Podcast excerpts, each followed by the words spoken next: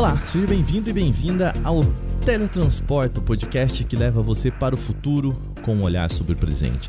Esse é o spin-off do Porta 101 e aqui a gente vai falar sobre inovação. Eu sou o Wagner Waka, mas não sou eu quem vou apresentar esse programa, tô aqui só para passar o bastão para ele.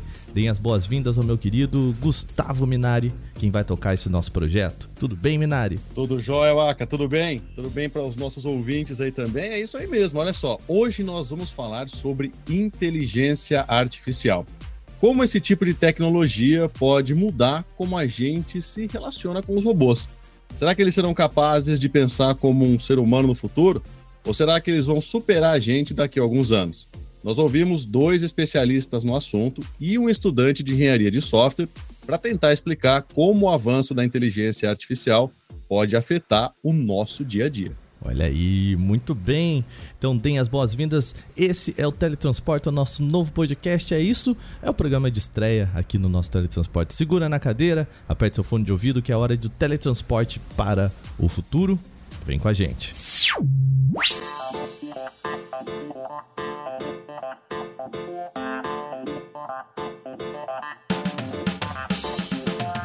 Se você é novo nesse programa, o Teletransporta é o novo podcast do Canaltech sobre inovação.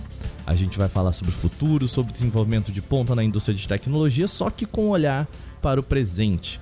Minari serão programas semanais às quartas-feiras, apresentados por você com entrevistas, com especialistas e tudo mais. É isso, certo? É isso mesmo. Olha só, aí você pode mandar pra gente, né? Se você quiser saber um pouquinho mais, é só mandar pro podcast canaltech.com.br. Mande pra gente tudo que você quer saber sobre tecnologia, dê dicas, fale sobre os assuntos que a gente vai trazer aqui para você, tudo mastigadinho, de um jeito super simples, para que todo mundo possa entender. Bom, para você que está acostumado a ouvir a minha voz aqui, eu quero dizer para vocês que agora agora vocês vão ouvir a outra voz também do Gustavo Minari, ele que vai tocar esse programa aqui. Mas, lembrando que a gente segue com podcasts todos os dias, né, Minari? Essa ideia, né? É verdade, né? Começou devagarzinho, um, um por semana, um ou dois a cada semana, agora todo dia tem podcast. Pois é, de terça a sábado, podcast Canaltech lá no nosso Urto Feed. Também de domingo, Vale o Play sobre entretenimento e cultura pop. De segunda-feira, nesse feed, o Porta 101 e a partir de agora, a partir desse março, a gente tem por aqui também mais um programa às quartas-feiras, meio-dia. Muita coisa para você ouvir aí e ficar por dentro do universo da tecnologia. É isso, né? Muito bem, então vamos pro programa de hoje. A inteligência artificial é uma área da tecnologia criada para desenvolver sistemas capazes de imitar o comportamento humano e as IAs têm sido amplamente utilizadas para dar aos bots a capacidade de aprender e tomar decisões sozinhos. Além disso, os robôs equipados com IA são capazes de realizar tarefas complexas e precisas com maior velocidade e eficiência de que um ser humano. Olha isso. A IA também permite que os robôs evoluam e se adaptem a novos ambientes e situações, tornando-os mais úteis e versáteis. Alguns exemplos de robôs equipados com IA incluem drones, Aqueles robôs de limpeza que prometem deixar a casa limpinha enquanto você trabalha, ou aqueles robôs industriais programados para desempenhar sempre a mesma função. Mas será que eles são realmente inteligentes?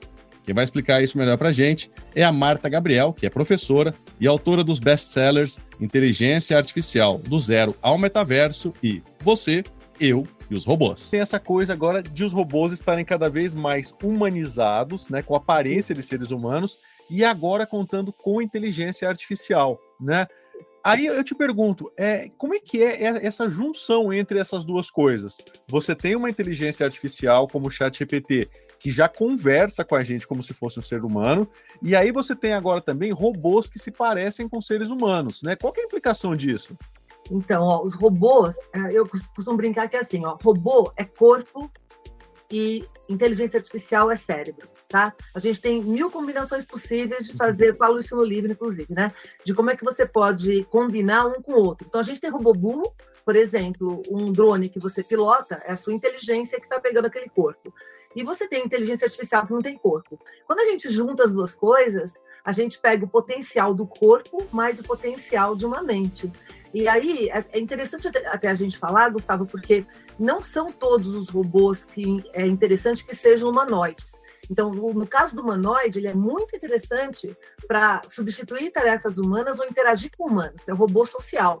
Então, nesse sentido, os robôs humanoides estão entrando num estado incrível. Inclusive, quando você interage com um robô humanoide, que não precisa nem ser corpo de robô mesmo, pode ser um avatar que está cada vez mais indistinguível, né, de um humano, de uma foto, de um vídeo, ele facilita muito a interação, porque nós humanos somos somos configurados biologicamente para querer interagir com outros humanos e estar em grupo, porque para sobrevivência o nosso cérebro busca isso para ficar mais forte.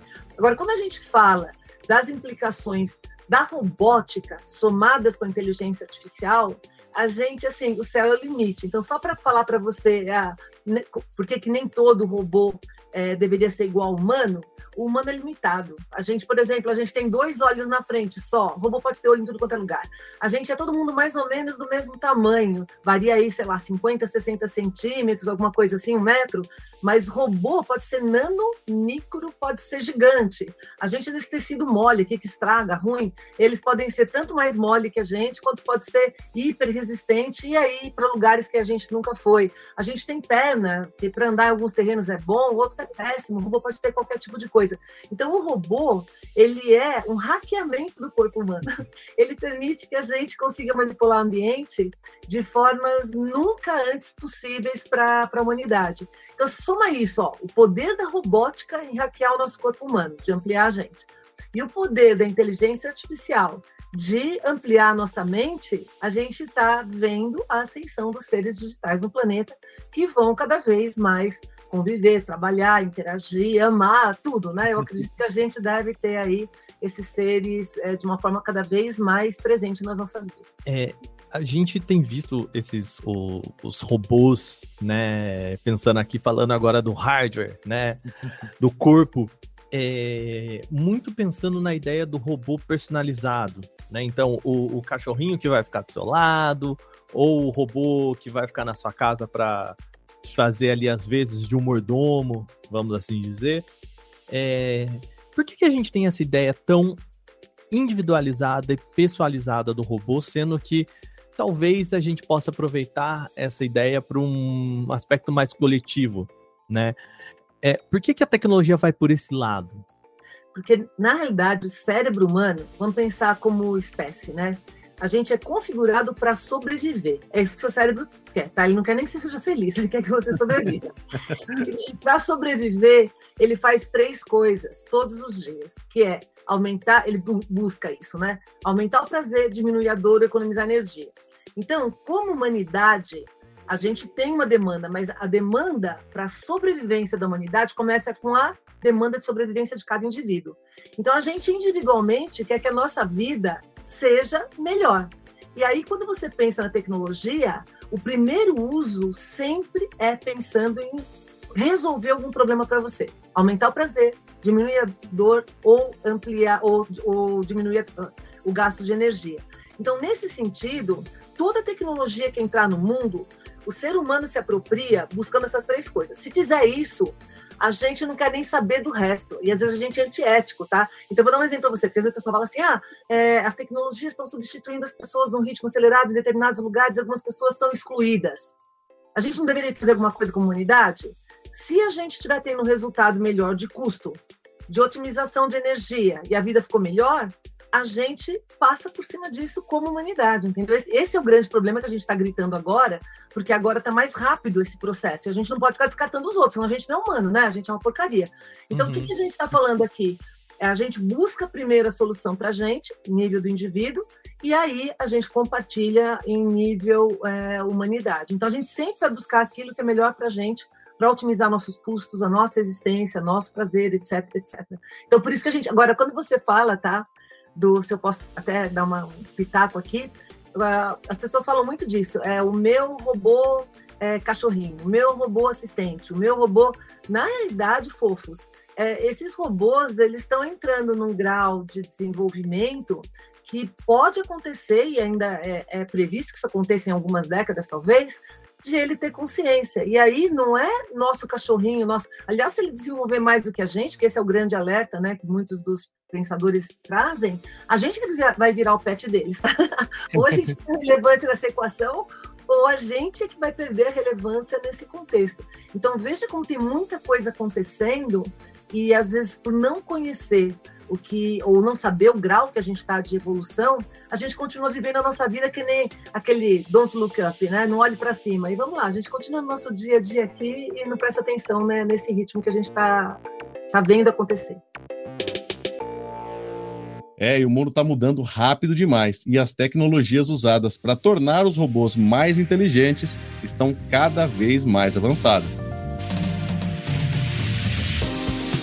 Nós também conversamos com o professor Eduardo Cabral, do curso de Engenharia Mecânica do Instituto Mauá de Tecnologia, que fala sobre a chegada da inteligência artificial aos cérebros robóticos. Não é uma coisa nova. Ela começou lá em 1940 e poucos. É impressionante. Só que o desenvolvimento dela teve congelado aí até os anos 2009 é, a teoria foi desenvolvida, foram desenvolvidos algoritmos, mas não funcionava. Simplesmente não funcionava por duas razões. Primeiro, capacidade dos computadores era bastante limitada até então, e a inteligência artificial de hoje, ela precisa ser treinada, ela aprende e precisa de dados para aprender. E esses dados não tinham dados disponíveis. E aí, é, no começo dos anos 2000, o avanço dos computadores e a internet, né? Por que a internet? As pessoas começaram a guardar tudo na internet, né? Então, a internet hoje é um repositório do conhecimento humano e de informações, fotos, imagens. Então, todo o conhecimento humano e toda a informação humana, poderia dizer, está armazenada na internet.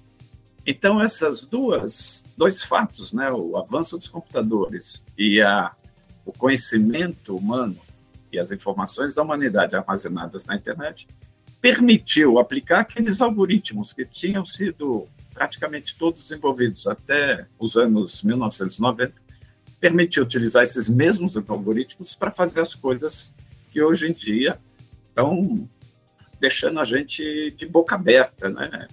a gente fica de boca aberta com os avanços que estão acontecendo.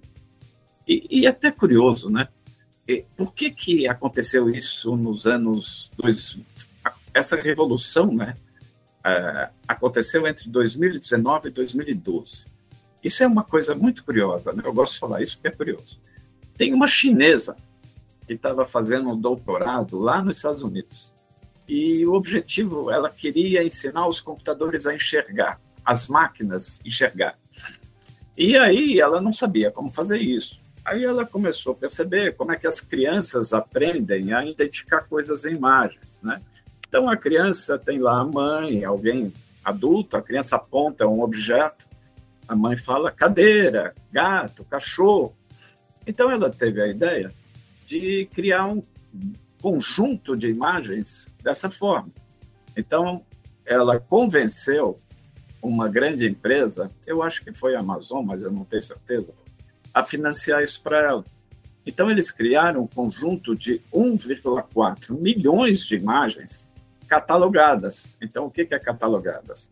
Nessas imagens tinham vários objetos, vamos assim dizer, e cada objeto e, e tinha a descrição desses objetos na imagem. Essa imagem é de um gato, esse gato está aqui, essa imagem tem um, uma pessoa e um cachorro, a pessoa está aqui, o cachorro está aqui.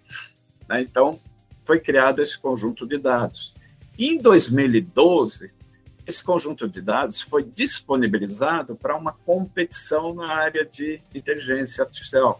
O pessoal da área de robótica, inteligência artificial, adora fazer competições para mostrar as tecnologias e, e, e também auxiliar o avanço, porque nessas competições os prêmios são muito grandes.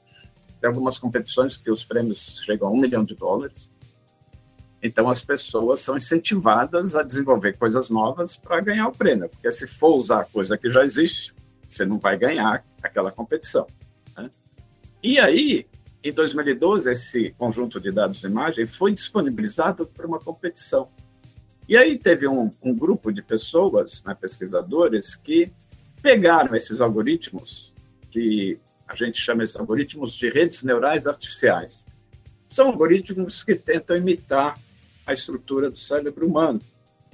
Só que eles criaram uma, uma rede neural, vamos assim dizer, que tinha 6 milhões de parâmetros. Ou seja, tinha 6 milhões de números que deveriam aprender, deveriam ser ajustados para aprender a identificar aquelas imagens. Até então, o pessoal usava redes neurais com 60 mil parâmetros, 100 mil, ninguém conseguia usar mais que isso porque os computadores eram limitados. Esse grupo passou de 100 mil para 6 milhões, deu um salto. Pum! Aí o negócio funcionou. Né? Aí eles ganharam a competição, deixaram os outros competidores muito atrás. E aí o pessoal percebeu: nossa, então é assim que tem que fazer para funcionar? E aí foi até criada uma palavra chamada Deep Learning.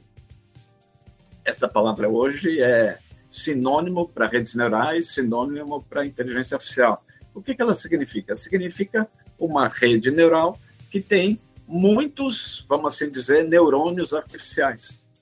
Então, essa palavra ficou aí conhecida na área Deep Learning. Então, você fala inteligência artificial, todo mundo fala em Deep Learning, todo mundo associa com inteligência artificial e redes neurais. E todos esses algoritmos que a gente vê hoje, que estão aí bombando, vamos assim dizer, na internet, né, que é aberto, quase todos eles são abertos para a maioria das pessoas usarem, é, são todos baseados nessa tecnologia de Deep Learning. Então, muita coisa é, avançou. Hoje em dia, a gente, por exemplo, um novo modelo de inteligência artificial que chama o Chat GPT, acho que vocês já devem ter ouvido falar, né? Sim. É um modelo de Deep Learning que é disponibilizado e você pede para ele fazer alguma coisa para você, ele faz. Ele faz coisas na área de textos, ele gera novos textos e novas imagens. Então você pede, olha, me faça uma redação sobre isso, isso, isso. Me cria uma prova sobre esse tema. Ele até cria prova. É, me faz um programa, um código computacional para resolver esse problema. Ele faz. Eu também posso pedir, olha, me faz um, uma imagem, me cria uma imagem realística de um macaco na Lua, né? Aí ele faz. Então, isso tudo é baseado na mesma técnica que que está evoluindo. Eles, o pessoal organiza essas redes neurais de uma forma um pouco diferente, né, para receber texto, receber imagens, e eles conseguem realizar novas funções. Agora, muita gente pensa que os robôs inteligentes são só aqueles que se parecem com seres humanos, mas na verdade existem vários sistemas robotizados que já usam algum tipo de inteligência artificial para resolver diversas tarefas do dia a dia. Tem muita pesquisa na área de inteligência artificial, tem cursos na área de inteligência artificial, por quê? As empresas estão usando muito esses algoritmos de inteligência artificial. Então, empresas usam isso. Eu estava até conversando com, com um ex-aluno da Mauá ontem, uma curiosidade, né, que trabalha na Latam, e ele trabalha nessa área da Latam. A Latam implementou um grupo de ciência de dados em inteligência artificial para tentar melhorar, uh, otimizar voos, otimizar reservas, tudo isso. E eles têm lá um grupo de cerca de 50 pessoas trabalhando nisso. Né? É, empresas de advocacia. Hoje em dia, as empresas de advocacia também têm sistemas de inteligência artificial. Olha uma aplicação interessante que, que a gente até ajudou a desenvolver para uma, uma empresa, para um escritório de advocacia bem grande. É, um escritório grande de advocacia tem muitos processos e a justiça fica enviando informações judiciais relativas a esses processos. Então, eles recebem é, dezenas ou centenas, eu não sei, de informações todo dia. E muitas dessas informações não são relevantes. Mas eles precisam de um advogado, dois, um grupo de advogados lendo todas essas informações todos os dias. Né? E a maior parte dessas informações não diz nada, não tem importância nenhuma. Então, eles queriam um sistema de inteligência artificial que lia essas informações e dava a probabilidade ou dava o grau de relevância dessas informações para aí sim um advogado perder tempo para ler, para fazer alguma coisa. Mas as, as, as, informações não relevantes, eles não queriam perder tempo com isso, porque custa dinheiro, né, a hora do advogado. Então, tem muitas aplicações. Agora, com tantos avanços tecnológicos, será que os robôs estão próximos de desenvolver habilidades humanas? com certeza. Hoje, os robôs, até quando vocês falaram do robô, é, não é só inteligência artificial para você pensar. A inteligência artificial é usada para visão computacional, ela é visada para ela é utilizada para manipulação, ele aprende, tá, como pegar. Esse, aliás, é um dos limitantes dos robôs hoje. Essa é a Marta Gabriel, que é professora e autora dos best-sellers Inteligência Artificial do Zero ao Metaverso e Você, Eu e os Robôs. Ele não tem muita precisão para conseguir pegar, manipular as coisas. Conforme ele vai melhorando nisso, ele vai até substituindo os humanos em, em outras dimensões. Como eles conseguem hoje enxergar muito mais com precisão e com muito mais rapidez, eles conseguem entender sinais que a gente muitas vezes não entende um do outro, né? Que nem eu tô olhando para o rosto de vocês, ou eu olho para o rosto de uma outra pessoa, você está tentando ler sinais, você está tentando ler várias das ah, características que fazem com que você interaja. Então, apesar dos robôs não sentirem apesar dos robôs não terem emoções, eles conseguem ler as nossas com mais a, a precisão do que eventualmente nós mesmos lemos. E isso é um perigo, inclusive, porque pode ter leituras enviesadas aí, mas de qualquer forma, eles estão cada vez melhores nisso. Outra coisa que eles fazem, que nós não conseguimos fazer, eles conseguem ler métricas muito rapidamente para poder fazer análise de dar resposta. Então, é, um robô influenciador hoje, um sistema de inteligência artificial que tenha muitos dados no momento, ele consegue, no tempo real, saber o que, que ele tem que soltar para ser relevante para um humano muito mais rapidamente do que um humano. A outra coisa, tem os robôs agora que eles expressam isso, né? Eles emulam. Então, não só eles entendem o que eles têm que falar, como eles traduzem isso para expressões faciais que estão cada vez mais parecidas com a nossa. E aí, se você souber uh, fazer a expressão facial correta no momento correto, você aumenta a conexão entre dois indivíduos, né? Então, isso é, é já está acontecendo, não é algo, não está mainstream, ou seja, não é todo mundo utilizando, mas a gente está vendo uh, os experimentos de vários uh, laboratórios de robótica que está trazendo coisas incríveis, com uma verossimilhança muito grande com os humanos, né? Você, você conseguiria dar algum exemplo desse, Sim. desses, Marta? Tem, tem a Meca, por exemplo, né, que até quando o Gustavo entrou em contato comigo, ela é um dos casos mais impressionantes. Ah, tem um outro, é um japonês, que ele faz gênios digitais. Eu não sei se vocês já viram, no meu livro tem, eu não lembro qual a referência do, do nome dele. Se vocês quiserem, eu pego aqui ou a gente cita depois. É, não é de agora, tá? Ele já faz gênios digitais de humanos há bastante tempo. Ele começou com uma atriz e é, é, quando você olhava, é, é, impressionante, parece que é a pessoa, ele faz, todos os detalhes. Depois ele começou com ele mesmo, ele tem um gênio dele mesmo. Então ele começou a, a fazer esse trabalho. Quando a gente pega, eu trago muito dessa história da desenvolvimento da robótica e da inteligência artificial no livro de inteligência artificial, não no Você e os Robôs, né? E a gente já tem uns 20 anos, pelo menos, Uh, sem contar os experimentos mais isolados do século passado, de você emular expressão, de você fazer. O MIT tem um monte de experimentos desse. Então, esses eram isolados. O que, que a gente viu? Agora eles estão começando a serem colocados em público.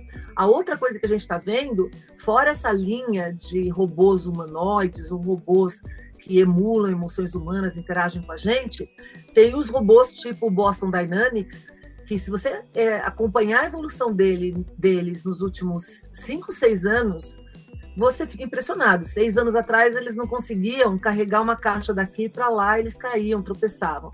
Agora eles fazem parkour, eles dançam sincronamente, o Dog e o Atlas, eles conseguem abrir qualquer porta, eles conseguem é, navegar em terrenos dos mais é, diferentes, conseguem manter o equilíbrio. Então, ou seja, o, que eu gostaria de deixar de alerta é que é uma infinidade de coisas. A gente presta mais atenção nos humanoides, é.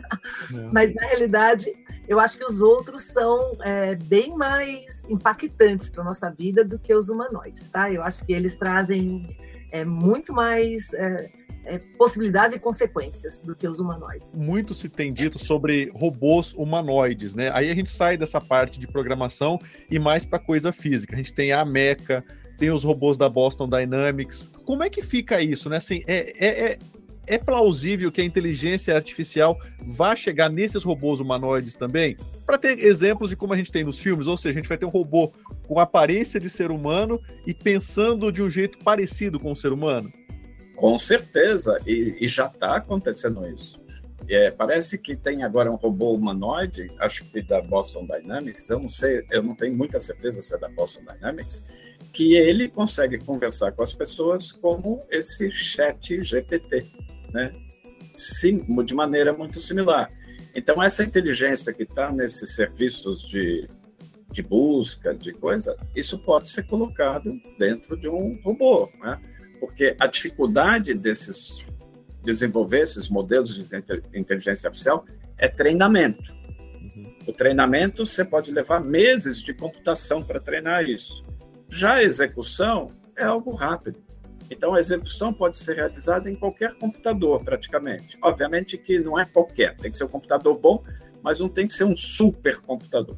É, o treinamento desses modelos são realizados em supercomputadores. Mas a utilização não precisa ser num supercomputador. Então, isso pode ser, a gente fala, embarcado numa máquina, tipo robô, de maneira relativamente simples.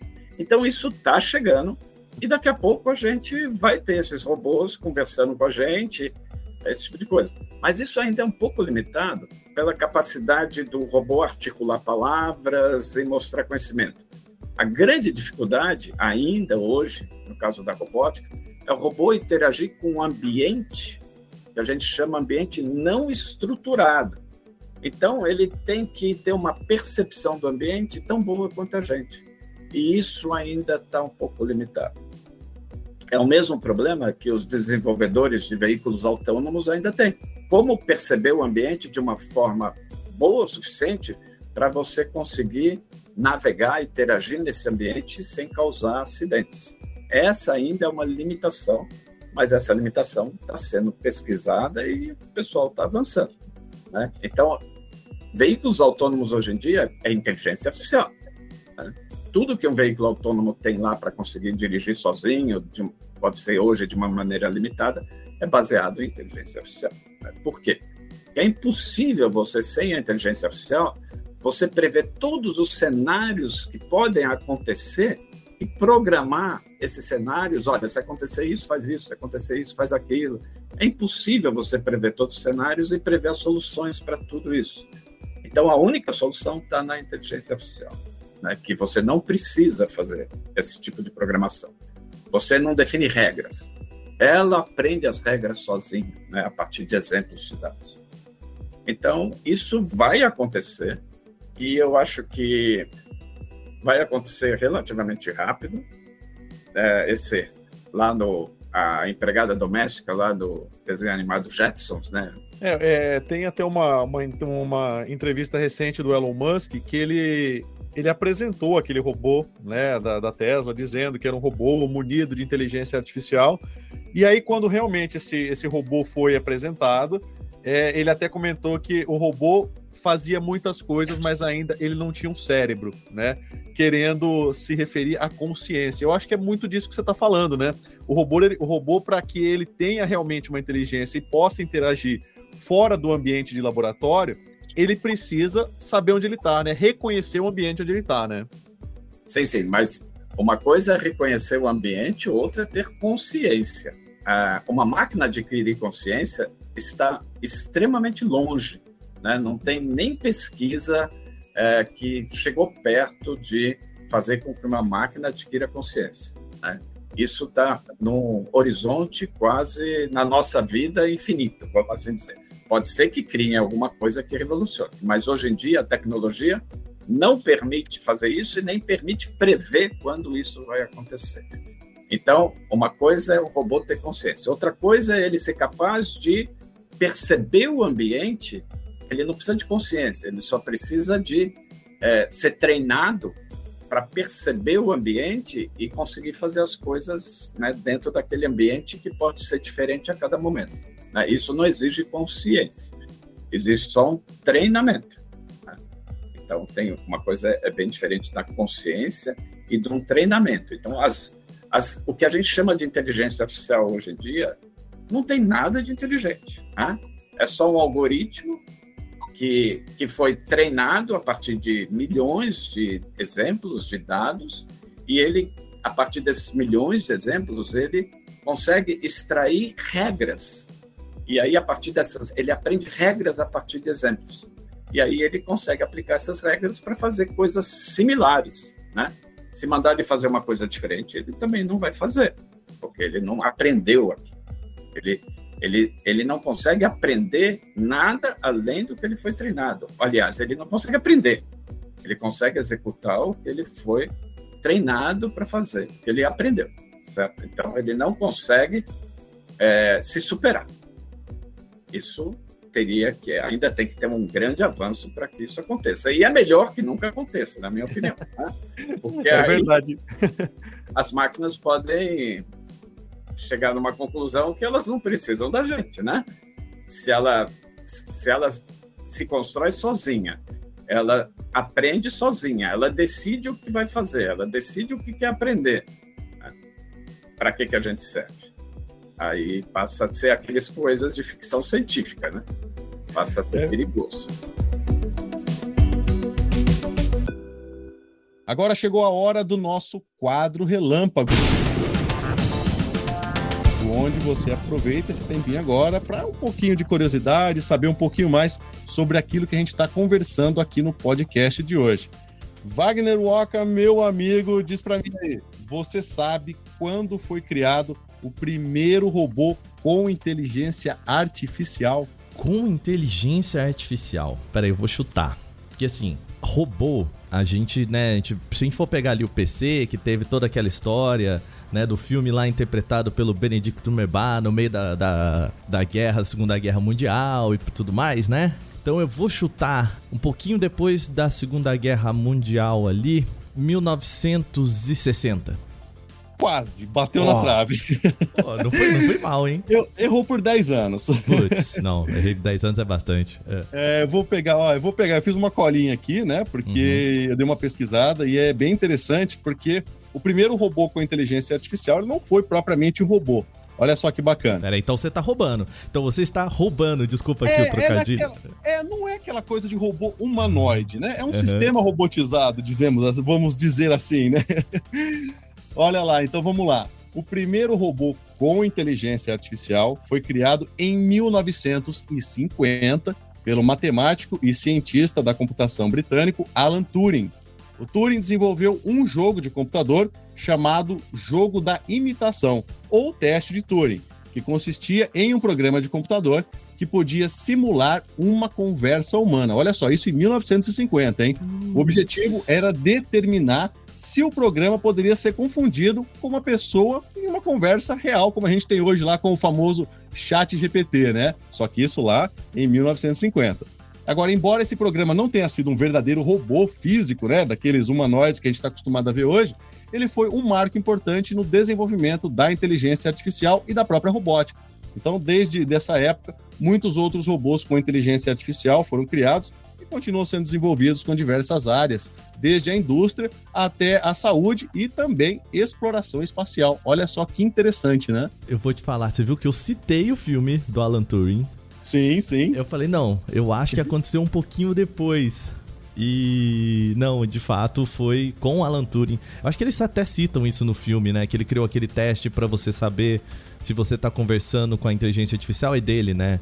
É dele, é isso, é. Então, então a, a, é, por meio desse teste, você conseguiria, teoricamente, saber se você está falando com um robô ou com um ser humano de carne e osso, né? Então, daí, em 1950, a gente já tinha essa tecnologia.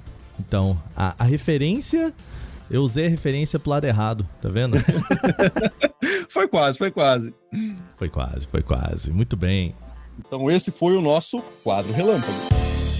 Diante de tudo isso que a gente já ouviu até agora, Será que vai demorar muito para os robôs terem consciência? Será que teremos que criar regras de convivência entre humanos e máquinas? Sim, a gente simula habilidades humanas. É, é como se fosse uma simulação. Esse é o professor Eduardo Cabral, do curso de Engenharia Mecânica do Instituto Mauá de Tecnologia. Por que, que eu digo simulação? É porque o robô ele não tem vontade própria.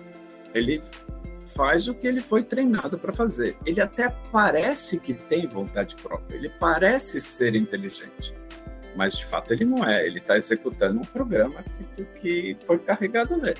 Então, ele aparenta ser muito inteligente, aparenta ser muito esperto, aparenta ser muito capaz, mas é só aparente.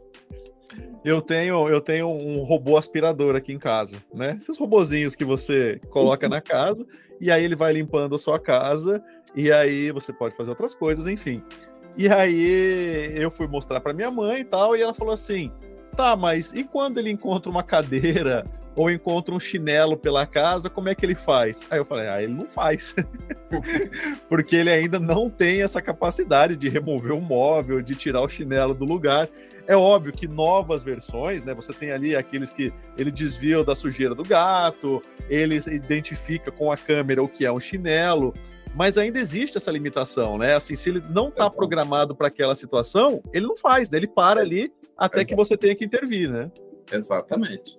Ele só faz o que ele aprendeu a fazer. A gente fala aprendeu, porque de fato é um treinamento, né? Ele foi treinado para fazer isso, ele faz isso. Se surgir alguma coisa diferente, ele não vai fazer. É a gente tem um exemplo no cinema também daquele filme é, O Homem Bicentenário, né? Que era com o Robbie Williams, que ele, ele começou como um robô que chegou numa caixa, e aí ele foi aprendendo, ele foi evoluindo, aí todo mundo da família foi envelhecendo, e ele já estava super inteligente, ele foi ganhando aparência, até que ele quis conquistar a própria independência e a identidade, né? A briga dele durante o filme todo é para que ele fosse reconhecido como um ser é, existente, né? Como uma pessoa que existe, que tem uma identidade. É, esse é um processo, Eduardo, ou seja, você tem é, máquinas que é, no futuro elas vão ter essa, esse entendimento de que elas existem, de que elas podem, enfim, é, partilhar dessa inteligência humana? Olha, no futuro pode ser. Hoje em dia ainda não tem nada parecido. Hoje em dia, existe máquinas, existem máquinas que conseguem realizar dezenas ou até centenas de tarefas diferentes, mas diferentes mesmo. É, por exemplo, ela pode é, reconhecer alguma imagem e pode escrever texto. Esse chat GPT faz isso. Ela faz duas tarefas. Ela conversa textualmente e ela também cria imagens que a gente novas imagens, né? E existem hoje modelos de inteligência artificial que realizam centenas de imagens, centenas de tarefas. E existe um modelo chamado Gato, G-O, é, G-A-T-O. Né? Ele realiza 600 e poucas tarefas diferentes. Olha que curioso. Dessas 600 tarefas diferentes, cerca de 400 tarefas ele faz melhor que os seres humanos. então, Hoje em dia, ainda não existe algoritmo que você crie uma máquina que não saiba nada e deixa como se fosse um cachorrinho na sua casa e ele vai aprendendo com você. Isso ainda não existe. Mas isso vai existir daqui a pouco, porque não é um processo tão difícil, né? Você criar um algoritmo que ele vai aprendendo à medida que vai fazendo as coisas. Isso provavelmente daqui a alguns anos a gente vai ter algo parecido. Mas a máquina ir aprendendo coisas diferentes ao longo do tempo é muito diferente do que a máquina chegar a adquirir consciência. Né? Por quê? Ela vai adquirindo conhecimento e realizando coisas diferentes porque existe um programa lá que permite ela fazer isso. Né? Então a gente pode criar um programa que, olha, você é capaz de aprender isso, isso, isso, isso, e ela vai aprendendo com o tempo, certo? Ela pode se tornar é, aparentemente muito inteligente, mas não vai ter consciência. Ela não vai ter consciência que ela existe.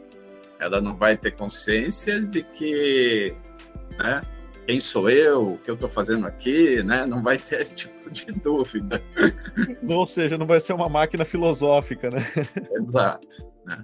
Isso ainda está muito longe todo robô que for ter interação social, que é esse caso, né? Ele está lá com a gente. Essa é a Marta Gabriel, que é professora e autora dos best-sellers Inteligência Artificial do Zero ao Metaverso e Você, Eu e os Robôs. Ele vai ter que, em algum grau, ter um limite de regras que é uma sobreposição de regras que, é, é, que também fazem parte das regras humanas. Por quê? Porque ele interage com a gente. Eu lembro que em 2000, já faz bastante tempo, acho que 2017 ou 2018, eu vi alguns vídeos, alguns cases nos Estados Unidos de robô é, em supermercado que tiveram que demorar um tempo muito maior para serem liberados por causa da interação com os humanos. Você deixa um robô no supermercado fazendo reposição de prateleiras ou escaneando as reposições, até um dos cases mais legais que eles contaram é que esses robôs tinham uma haste muito alta, porque elas têm que pegar até o alto de todas as, as gôndolas, né? Só que se um humano encontra com um robô muito alto num corredor, ele tem medo. Então, eles tiveram que desenvolver uma outra solução onde o robô não aparecesse ou não parecesse ser ameaçador. Então, os robôs industriais, se vocês lembrarem, eles trabalham, porque eles são muito é, poderosos em termos de corpo, né? Eles têm, é, são perigosos se você estiver próximo dele, um humano é, inadvertidamente passar perto morre, né? Então eles são cercados com grades, com, com realmente espaços delimitados de trabalho. Então a gente vai ter uma nova era de legislação de um monte de coisa. A gente já sabe dos casos de tudo que é autônomo, ele tem uma junção. A gente está discutindo o Chat GPT da, de como é que fica a coautoria, direitos autorais, uh, como é que fica a ética, a parte legal, mas isso já é uma discussão que acontece com sistemas inteligentes há bastante tempo, porque como é que fica seguro, como é que fica a responsabilidade de utilização de ferramentas que elas têm várias pessoas ou vários donos ou vários é, agentes atuando, né? Então, um robô faz uma coisa errada, de quem é a culpa? Quem é. paga aquela conta? O cara que criou o robô, o cara que está operando o robô, a empresa que comprou o robô, muda, é, que nem você falou, né? Muda as regras é, dos humanos, mas muda a legislação também, tá cada vez mais complexo, né? De como que a gente atribui responsabilidades, direitos, autorias, é um ambiente muito mais desafiador do que a gente tinha antes. Até nesse sentido, eu estava fazendo uma reflexão outro dia, pensando assim: da mesma forma que quando entrou a peer-to-peer na internet para música e outras coisas, as regras começaram a ter que ser repensadas, né? Não adianta você querer é, reger um mundo novo com regras velhas, não funciona, e a gente acabou tendo Creative Commons, e a gente começou a ter outras formas de fazer isso eu imagino que a gente tenha que inventar essas novas formas também para poder dar conta do, da complexidade que está surgindo aí. Atualmente a gente vê robôs fazendo várias coisas, dando cambalhota, né? Isso para mostrar a capacidade do robô, né? Apresentá-lo como uma ferramenta. E algumas aplicações, como ah, o robô que vai levar o, o pacote na porta da sua casa, ou o robô que entrega voando, que um drone nada mais é do que um robô que te entrega voando, né? É, nesse sentido, o, o, que me parece é que a gente está falando de. Não são problemas de pessoas, mas são problemas de empresas. É, a gente já está falando sobre a utilização desses robôs para resolver problemas de pessoas. O que, que eu quero dizer? Né? Os problemas que estão na cidade, o problema da pessoa que pega o busão, né? O problema é de pessoas comuns e não de uma empresa que quer, no final das contas, também retirar essas pessoas do meio do caminho. Sim, já, já tem sim. Tem muita iniciativa para a utilização de inteligência artificial para as smart cities. E isso tem muito colaboração entre empresas, é, é parceria público-privada, né? Não tem jeito de se fazer de outra forma. E nesse sentido, se a gente fizer certo, porque assim, inteligência artificial precisa de dados, tá? Sem dados você não consegue ter inteligência. E esse é um Mas, problema do Brasil, né? Esse é um problema do Brasil e é problema de quem, inclusive de algumas áreas que tem muito poucos dados, tanto que a gente pode falar depois, né? Já tem a criação de dados sintéticos. Sem dados, o cérebro humano não aprende e nenhuma inteligência aprende. Eu preciso de ter dados. Nem que eu não tenha dados prévios, eu tenho que gerar esses dados. Por exemplo, quando eu faço uma tentativa e erro, eu gerei dados, tá? Então a tentativa foi uma iniciativa, eu mensuro o que deu certo, o que deu errado, tento de novo. Então a gente sempre precisa de dados. E aí quando a gente fala da cidade, ou da cidade, ou de um hospital, ou da saúde é, inteligente, ou da educação, que seria tudo a favor do indivíduo, eu preciso de dados e dados fluindo entre todos os players. Não adianta dado ficar parado em determinado lugar. E para isso precisa de colaboração entre todas uh, os que estão aí. E não só colaboração, precisa de segurança. Porque quando você coloca dados sensíveis uh, disponíveis em rede, você está dando aos outros a possibilidade de melhorar a sua vida por meio de inteligência ou de te manipular. Então, hoje a gente tem visto muita preocupação de governos, tem governos que são mais avançados, que nem da Estônia, tem governos que estão na frente, como isso também é uma iniciativa, às vezes, de cidades, tem cidades que estão mais na frente, cidades que estão mais atrás, mas, de qualquer forma, é, precisa a, dar um passinho atrás do outro com ética para a gente chegar lá. Se a gente fizer isso correto, é o que a gente fala que o Japão criou o conceito da sociedade 5.0, né? Que seria a gente usar todas essas tecnologias da quarta revolução industrial que estão conectando tudo para que a gente consiga chegar nessa, nessa sociedade super inteligente, onde você chegou no lugar, os seus dados já estão antes de você, para que aquilo se torne customizado, adequado, etc. Mas isso tem que ser feito com cuidado, porque, de novo, né, é sensível. Né? Eu falo que se o mundo fosse utópico, a gente falava assim, se a utopia fosse possível, né, mundo ideal, solta todos os dados aí, gente. Vamos ter um mundo rico, mas não é isso que acontece, né? Então... É, Marta, só, só para eu entender aqui, então, o que a gente está falando é que para esses robôs possam fazer essas funções que a gente falou, é, entrar dentro dessa sociedade, a gente precisa primeiro criar um ecossistema que permita isso. Isso. Né? Então, dados, conexão, segurança, papapá. E aí depois eles vão. É, essa seria uma segunda etapa. Seria Na realidade, é simultâneo, né? A gente uhum. tem que ter dados para treinar. vou dar um exemplo do chat GPT. Por que, que ele é tão incrível? Porque antes já tinha chat inteligente aí, né? A gente já viu vários que não eram tão inteligentes. Por quê? Eu tinha que pegar um chat que tinha um sistema onde eu tinha que treiná-lo com os dados da minha empresa para que ele começasse a fazer sentido do que, que ele conecta com o quê. O chat GPT, ele foi construído pela OpenAI, uma tecnologia chamada GPT-3, que é a terceira já edição do GPT, que ela é excelente em fazer análise probabilística do que, que você coloca de palavra é, atrás da outra para fazer sentido para um humano em determinado contexto. Então, quando a gente fala disso, esse é um dos perigos também, porque o pessoal fica usando como se fosse informação, ele não é informação, ele é muito mais criatividade do que informação. E aí, quando você é, faz isso, tem um banco de dados gigantesco, porque ele foi ah, criado nesse ambiente, ele começa a, a ter respostas sensacionais. Como tem muita gente usando, Cada vez que eu uso e digo que ele está errado e refino, ele aprende mais. Então, é um processo contínuo. Eu preciso de uma base inicial mínima para treinar e depois ele começa, junto com essa base, e aprendendo como qualquer ser humano, né? A gente vai evoluindo. Mas se não houver a iniciativa de você ter essas bases do que, que é necessário para fazer esse treinamento, a gente não consegue é, extrair, né, ou ganhar essa inteligência que é o ideal, que seria o ideal daqui para frente. Agora, como será o futuro com robôs e seres humanos dividindo o mesmo espaço? Será que a gente precisa ter medo? Agora, Marta, a gente falou no, no mundo utópico, né? Mas acho que as pessoas têm medo é do mundo distópico, né? que é o que a gente vê em filmes como O Exterminador do Futuro, né? Onde as máquinas dominam a, a ponto de subjugar o ser humano. Você acha que com a, a junção de, de, tecnologias como o Chat GPT, né? Que cada vez mais, como você disse, elas aprendem com o que vai se colocando ali nesse banco de dados. Tá chegando a um ponto em que a gente vai ter máquinas que pensam, máquinas que conseguem desenvolver raciocínio. Eu digo raciocínio, não o raciocínio baseado é, numa resposta que é gerada artificialmente, mas de acordo com o banco de dados que ele tem. Ou seja, é, a gente vê isso muito em filme, né? Você pode é, conversar com o robô de igual para igual e ele não vai ficar limitado a um, a um como o chat GPT é limitado a uma, uma barra temporal, que é 2021, né?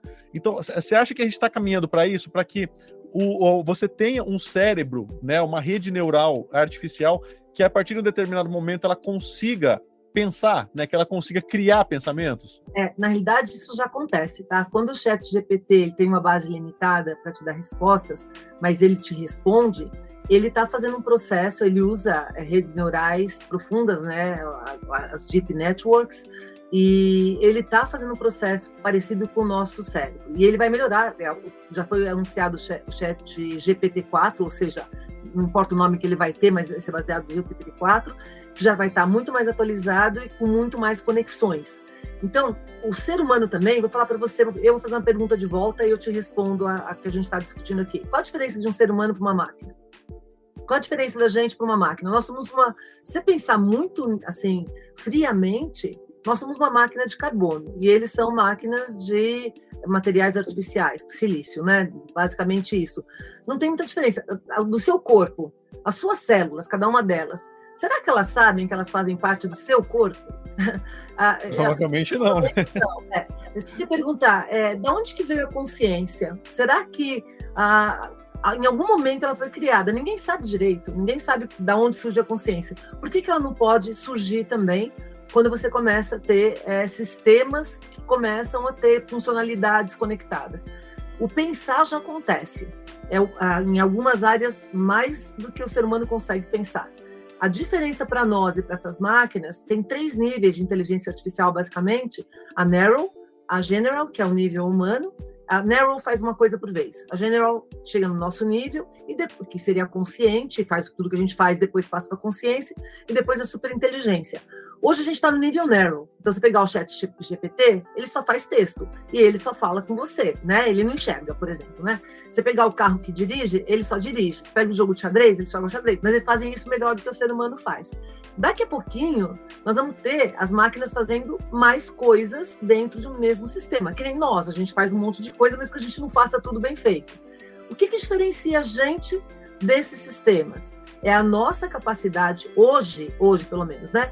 De fazer um pensamento complexo. Se você já, eu tenho certeza que vocês usaram bastante já o Chat GPT, é, qual é a grande habilidade que o Chat GPT a gente precisa ter para ter bons resultados lá? Perguntar. Aí você me fala, essa é a grande habilidade. Humanos são para perguntas, máquinas são para respostas. Eu falo isso desde o livro de educação lá de trás. Me, me, explica, quem sabe perguntar? Se você já viu o pessoal usando o chat GPT, a dificuldade de perguntar, não sabe perguntar. Faz pergunta curtinha, não sabe que tem que dar contexto, não, não sabe que tem que dar voz, tem que dar persona, você tem que dizer qual é o modelo que você quer que ele traga. Refina depois, tem que saber analisar a resposta. Se não, não, não, não analisar a resposta, você vai ter provavelmente uma coisa muito limitada. Então, esse é o contexto hoje. Então, se a gente for pensar é daqui para frente, né, o que, que a gente precisaria fazer para a gente continuar relevante é ter pensamento crítico. Porque o pensamento crítico, ele é instigado pela pergunta e ele refina as respostas. E ele traz novas perguntas e refina a resposta. Ele analisa o tempo todo. Me diz, quem foi educado para ter pensamento crítico? Ah, no mundo, não é só no Brasil, tá? Pensamento crítico precisa de repertório, precisa de ceticismo, precisa de superação de vieses cognitivos, precisa de lógica, argumentação, retórica, precisa de valores morais e éticos. Só isso já deu aí uma super. Me diz aí. É todo dia eu tento melhorar o meu, tá? O maior presente que pode dar para o seu filho. Então, se a gente for pensar, o que separa a gente das máquinas é isso. Só que a maior parte das pessoas, enquanto as máquinas estão ficando humanizadas, as pessoas estão ficando robotizadas. É o contrário. Começa a fazer coisas mecânicas que vai ser substituído. Então, eu, eu, tanto que no Você e os Robôs, já de, né, na primeira versão, na primeira edição, tem uma frase que eu falo que o pessoal adora em palestra, né, que é se você não quer ser substituído por um robô, não seja um robô. Então, como é que eu consigo não ser um robô? Fazendo as coisas que o robô não faz, as coisas humanas que o robô não faz, né? E aí, a gente pode até continuar a sua pergunta. Você falou assim: ah, então tem Exterminador do Futuro, ah, então tem. É... Nós vamos chegar lá, porque o nosso medo é isso, né? Será que as máquinas vão dominar a gente? Então, ó, eu digo para você o seguinte: é que quando a gente fala de futurismo, a gente tem que pensar nos cenários é, mais extremos dos dois lados, que seriam os distópicos e os tópicos, né? Utópico, a gente falou no começo, né? Ah, as máquinas estão aí para ajudar a gente, nossa vida vai ser maravilhosa, e só vai acontecer isso. Normalmente esse cenário não acontece, tá? O mais utópico não acontece, e nem o mais distópico, que seria o Exterminador do Futuro ou qualquer um dos Black Mirrors da vida, a gente ficar do lado de cá. Por que, que isso não deve acontecer? Do lado de uh, as máquinas servirem a gente para sempre, por que, que isso não deve acontecer, que é muito pouco provável? Se as máquinas chegarem no nível de consciência, você pode escravizar um ser consciente? Não pode, isso é antiético. Então já, já existe pessoas falando de ética das máquinas. A gente tem inclusive falado de como que você treina as máquinas tratando elas bem. Você não pode xingar a Alexa, você não pode xingar e chutar os computadores, tá?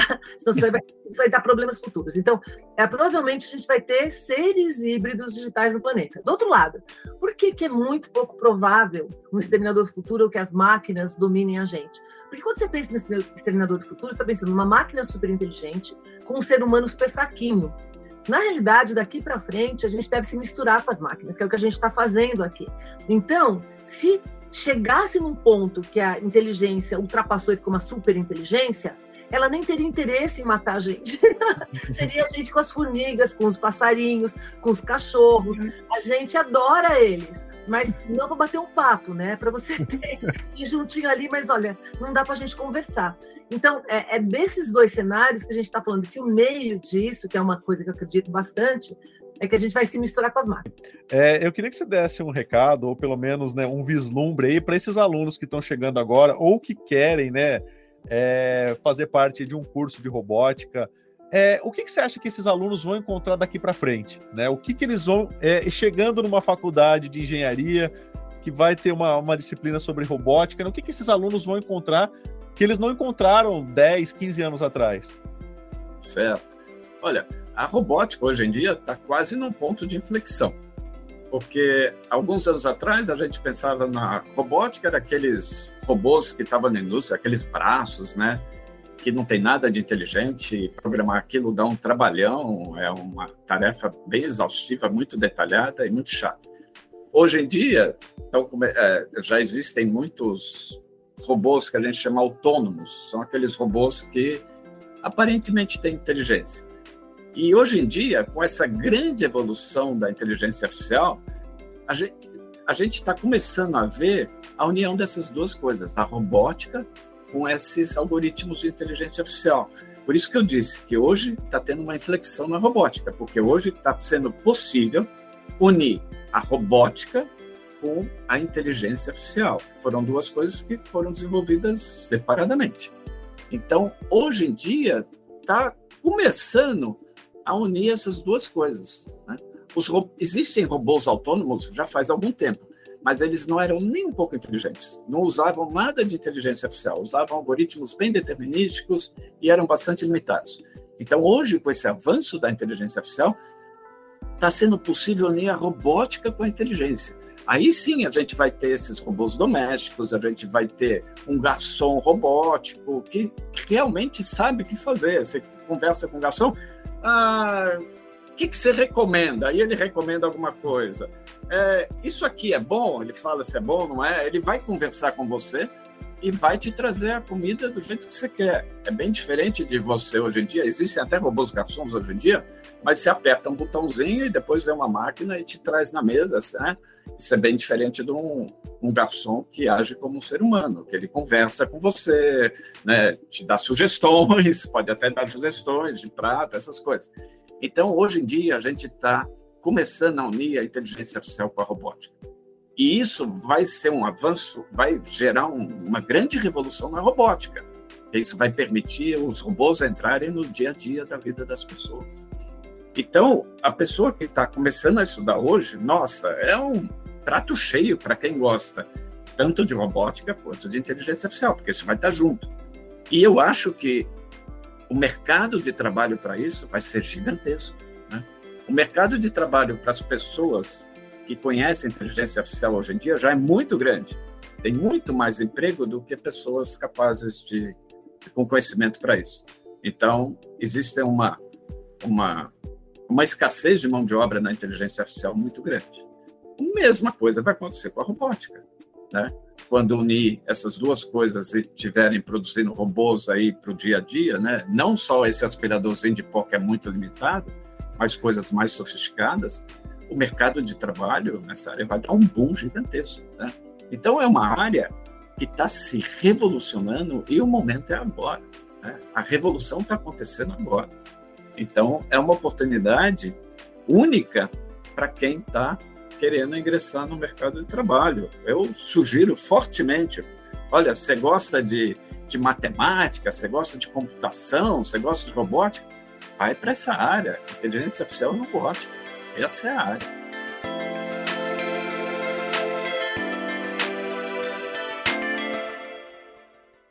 Bom, a gente tem visto e ouvido muito sobre o uso da inteligência artificial num cenário super avançado. Mas e no dia a dia? Como estudantes de engenharia, principalmente aqui no Brasil, fazem para transformar robôs amadores em máquinas pensantes? O Gabriel Jesus é aluno da Ecole 42, lá no Rio de Janeiro, e ele e alguns colegas resolveram usar a inteligência artificial básica para deixar um robozinho Marvin que eles inventaram muito mais inteligente. A gente teve algumas é, perguntas assim, tipo, tá, como é que ele vai funcionar, como é que ele vai andar, como é que ele vai, sei lá, sentir, o que, que ele vai fazer, né? Então a gente começou a pesquisar, então ele basicamente, o final assim, né, é, dando um resumo, ele basicamente anda pelo laboratório, é, a gente criou um detector de som, né? Que era uma dúvida que a gente tinha. Pô, a gente tem que medir o som de alguma coisa, né? A gente fez uma pesquisa. Pô, qual é o número de decibéis, assim, saudável em, em um ambiente que não tem estresse, né? Então a gente basicamente pesquisou sobre isso, mediu, e basicamente a função dele era assim: ele tinha é, motores, né? E ele funcionava muito como similar a um tanque, mais ou menos assim. Não tinha rodinhas, era engrenagem e uma correia. Então, basicamente, ele ia para frente, ele conseguia travar os motores e virar para qualquer direção. É, e aí ele tinha esse detector de som, que quando muito barulho, ele ia, e aí tinha um, um bip, né, que é basicamente um componente que a gente também foi tentar entender o que era, que fazia um barulho muito alto para a galera identificar, opa, a gente está fazendo muito barulho. Então ele funcionava basicamente assim, motores, sensores e tinha um som, né, que era o bip. E, e, como é que foi essa experiência, né? De, de mesmo que básica, implantar esse tipo de, de inteligência artificial nesse robozinho, né? Porque não é nada muito avançado, mas já é uma coisa, né? É, uma, um, é um tipo de tecnologia que uns tempos atrás seria impossível de fazer. Como é que foi trabalhar com isso, Gabriel? Né? Trazer essa inteligência para um, um robozinho que vocês criaram ali nos sábados? Então, a experiência foi incrível, cara. Assim, primeiro porque a gente conseguiu ver, assim, na mão, a prática da metodologia da 42, né? Que é muito de você tem uma dor, você tem, sei lá, um desejo, você consegue fazer, assim. Você não precisa de ninguém, assim. Quer dizer, você precisa das outras pessoas para te ajudar, mas você não precisa de um professor algum mestre naquele assunto para poder te ensinar. Então, foi basicamente assim, a gente foi pesquisando, né? E a experiência foi bem legal, é, tipo, era bem divertido, na verdade, né? O Matheus Pina sempre falava que era divertido é, o processo de aprendizado, né? Como a gente se integrava ali junto, como a gente é, podia, sei lá, conversar entre si, dividir muito bem as tarefas e aprendendo sobre coisas que, como você falou, é, antigamente, sei lá, que, que, que era a gente, assim, sabe? Questão de tecnologia, né?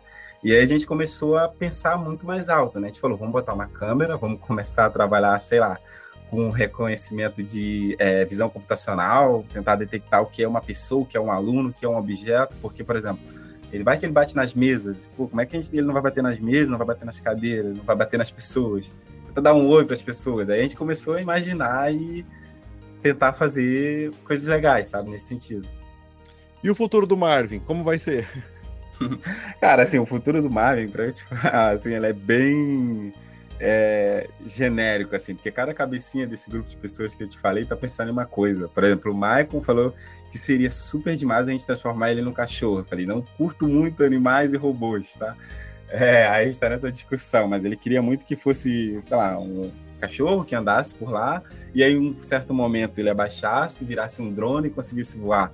Então, assim, é, a gente tem imaginação muito fértil, assim, digamos assim, né? Tipo, quando você consegue desenvolver as coisas, você fica bastante feliz e começa a querer criar tudo, né? Então, acho que o futuro dele vai ser, é, acho que finalizar algumas coisas que a gente começou a desenvolver por não ter muita experiência. A gente como passou assim, enfim, tá funcionando, beleza, mas pode ter uma melhoria. É, principalmente a questão de computa é, visão computacional que a gente queria implementar e acabou que não ficou, enfim, se acabou não avançando. Eu acho que o futuro é esse, se divertir aplicando a metodologia é, da 42, assim, e tentar integrar mais inteligência artificial nele, com certeza. Você acha que ele vai ser mais inteligente no futuro? Com certeza, cara. Isso eu, eu te garanto. Deixa só. É, Pós-carnaval, provavelmente, tem um tempinho, ele vai ser muito mais inteligente é, isso se não surgir outros projetos, né? Tipo, agora a gente está querendo fazer um drone, né? Então, talvez a gente junte o drone com o Marvel. É bem difícil falar o futuro, assim. O céu é o limite, né? É, exatamente. Não tem um limite. A gente vai, vai que vai.